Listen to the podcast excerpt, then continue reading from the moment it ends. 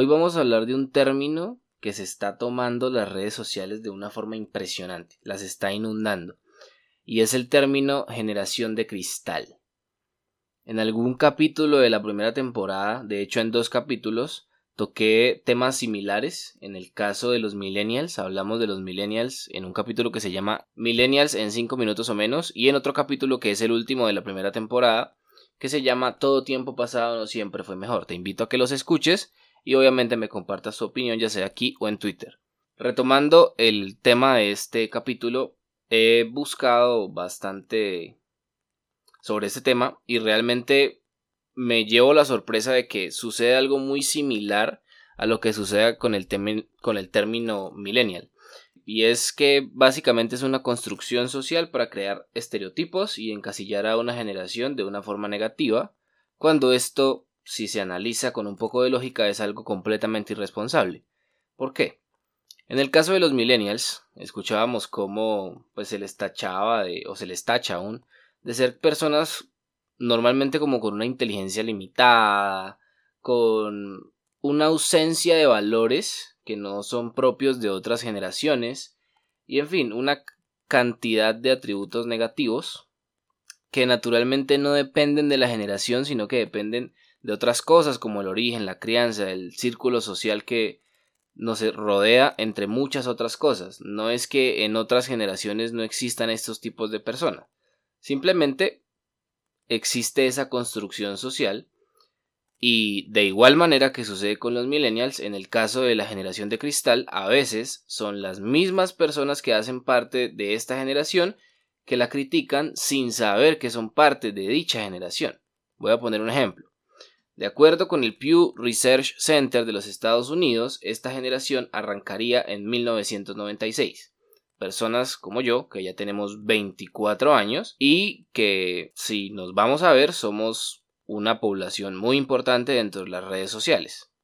Y en redes sociales es donde más se ataca a estas personas de dicha generación, no necesariamente por personas que son de generaciones anteriores, como por ejemplo los millennials, que es desde el 84, si no me equivoco, hasta 1995. Entonces, nuevamente sucede esto, este desconocimiento generacional, que es muy complicado marcar las generaciones, porque pues un año no representa una diferencia tan grande entre el tipo de persona que se quiere catalogar, pero pues digamos que este proceso de, construcción de las generaciones existe, y hay estudios que lo sustentan. Pero hay una parte que se lleva a un extremo. A ver, el proceso de construcción de las generaciones se hace para identificar comportamientos o vivencias que las generaciones tienen en común. Por ejemplo, en el caso de la generación de cristal o los, la generación Z, como es el nombre más aceptado, tienen en común que nacieron con la tecnología en sus vidas, a diferencia de los millennials que se fueron adaptando a este proceso. Primeras personas de la generación millennial no nacieron con la tecnología tan involucrada en su vida, sino que fueron viendo los cambios del mundo con respecto a la inclusión de la tecnología. Esta es la diferencia principal que tienen con los centennials o con los la generación Z o generación de cristal como lo quieran llamar. Entonces es aquí donde radica esa construcción social negativa, en esa inclusión de la tecnología desde su nacimiento prácticamente. Básicamente el argumento que he escuchado y que he podido leer es que al tener esa inclusión de la tecnología estas personas tienen unos déficits emocionales gigantes que prácticamente no les permiten afrontar la vida. Esto no tiene ningún sentido. Claramente va a haber casos en donde el exceso de la tecnología, la ausencia de una relación con otros seres humanos, nos va a causar problemas. Por supuesto que sí. Pero también es cierto que es completamente ridículo catalogar a toda una generación con este tipo de problemas por el simple hecho de que la tecnología está incluida en sus vidas, cuando la tecnología ha significado más bien oportunidades para nosotros como seres humanos. Y si nosotros nos ponemos a analizar cifras con respecto a lo que son estos problemas emocionales que naturalmente después se traducen en enfermedades o en problemas sociales como es el suicidio, vamos a ver que hay unas cifras muy interesantes. Por ejemplo, si analizamos los casos de ansiedad, según la OMS se estima que en el mundo hay 264 millones de personas que sufren de ansiedad. Y si nosotros vemos la cifra, viene en aumento desde el 2005. ¿Cuál es el truco con esto? Resulta que anteriormente es muy difícil conocer estas estadísticas porque no se tenía un seguimiento muy claro de este tipo de enfermedades. Siendo así, no podríamos atribuir una relación tan clara con lo que es una enfermedad como la ansiedad, generación de cristal únicamente. Ahora bien, si analizamos las cifras de depresión, son 300 millones de personas y ha aumentado un 18% desde el 2005. Viene en aumento la depresión. También tenemos que analizar que estamos en medio de una pandemia. Esto naturalmente hace que la depresión aumente. El aislamiento social hace inevitable la depresión.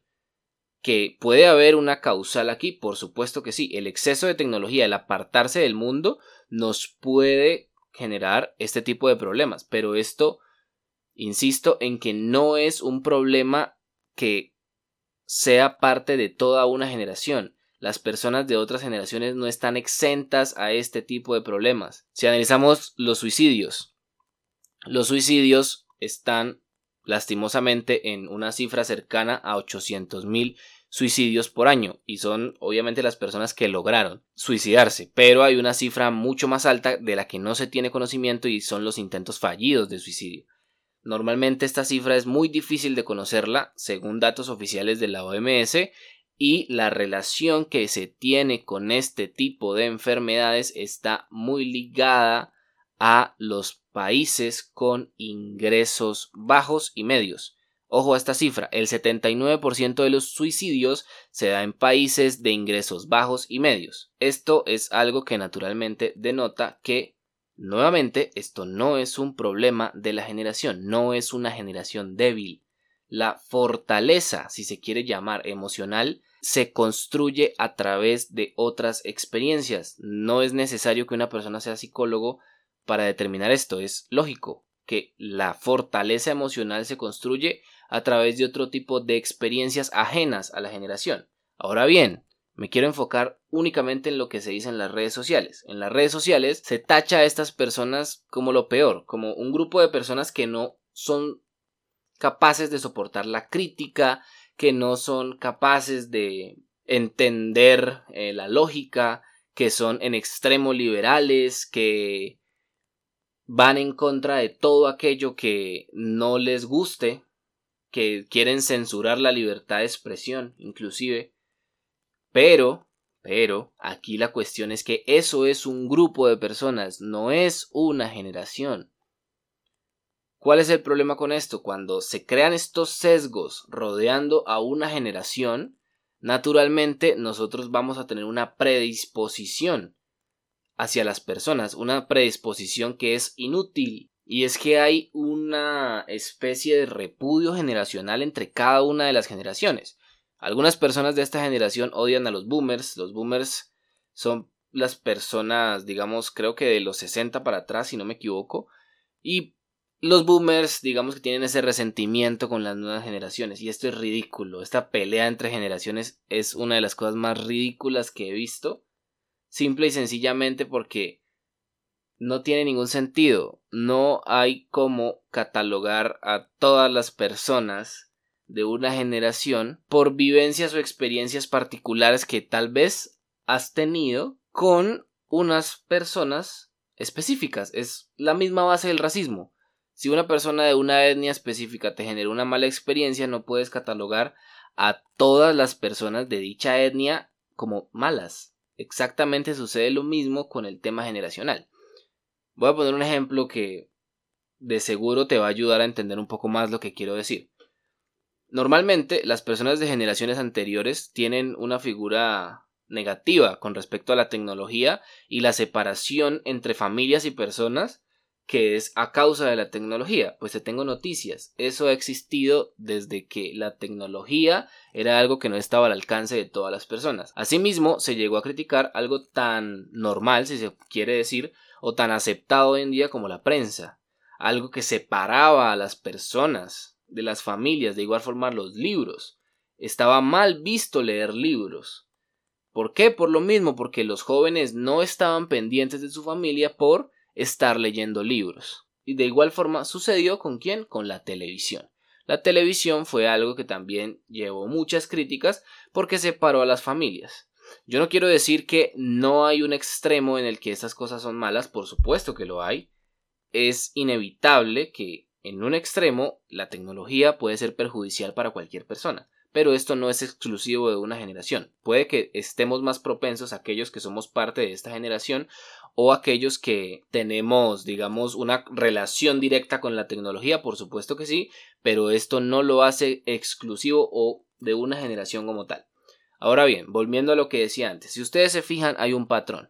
Y ese patrón está en que las generaciones normalmente tienden a encontrar defectos muy notorios en una generación posterior para poderla criticar o en una generación anterior para poderlos criticar. En el caso de las generaciones anteriores esto sucede por qué. A ver.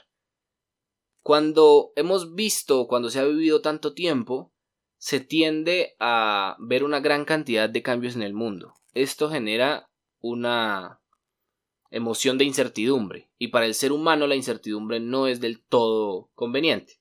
Es por eso que, al recordar tiempos anteriores, en donde conocías el funcionamiento a la perfección del mundo, te sentías mucho más incluido, eso te genera unos recuerdos positivos y esos recuerdos positivos te hacen creer que en ese entonces el mundo era un mejor lugar, cuando realmente no necesariamente es así. Busqué en muchísimos lugares artículos, pero no logré encontrar algo que fuera neutro.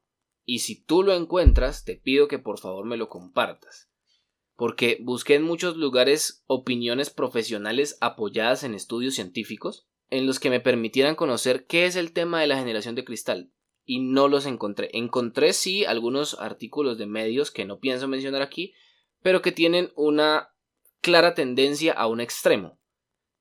Sea un extremo de derecha, sea un extremo de izquierda, pero es un extremo. Entonces no logré encontrar algo así una opinión de una persona que no estuviera parcializada, que fuera totalmente imparcial, que me entregara algo basado en estudios y no solo en su opinión o en sus vivencias.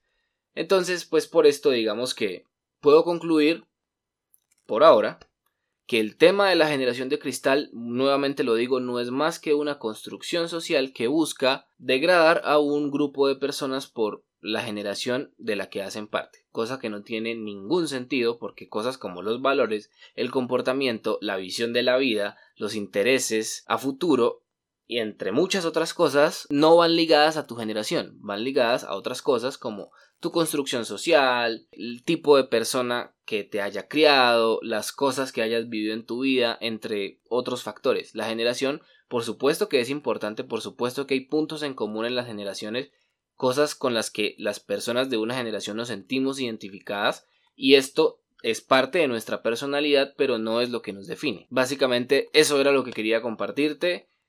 De verdad, te dejo las fuentes de las investigaciones en la descripción de este capítulo. Vas a encontrar las fuentes de las cifras que mencioné acá y el tema de la generación también del Pew Research Center. También lo vas a encontrar en la descripción.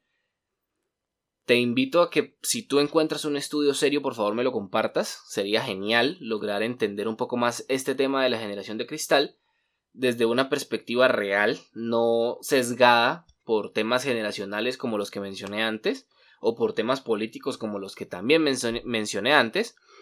Te invito a que me sigas en Twitter, estoy como arroba desde Jorge, por allá podemos hablar muchísimo más con confianza. Muchas gracias por haber escuchado este episodio, espero que te guste tanto como a mí en hacerlo y te veo en el siguiente episodio.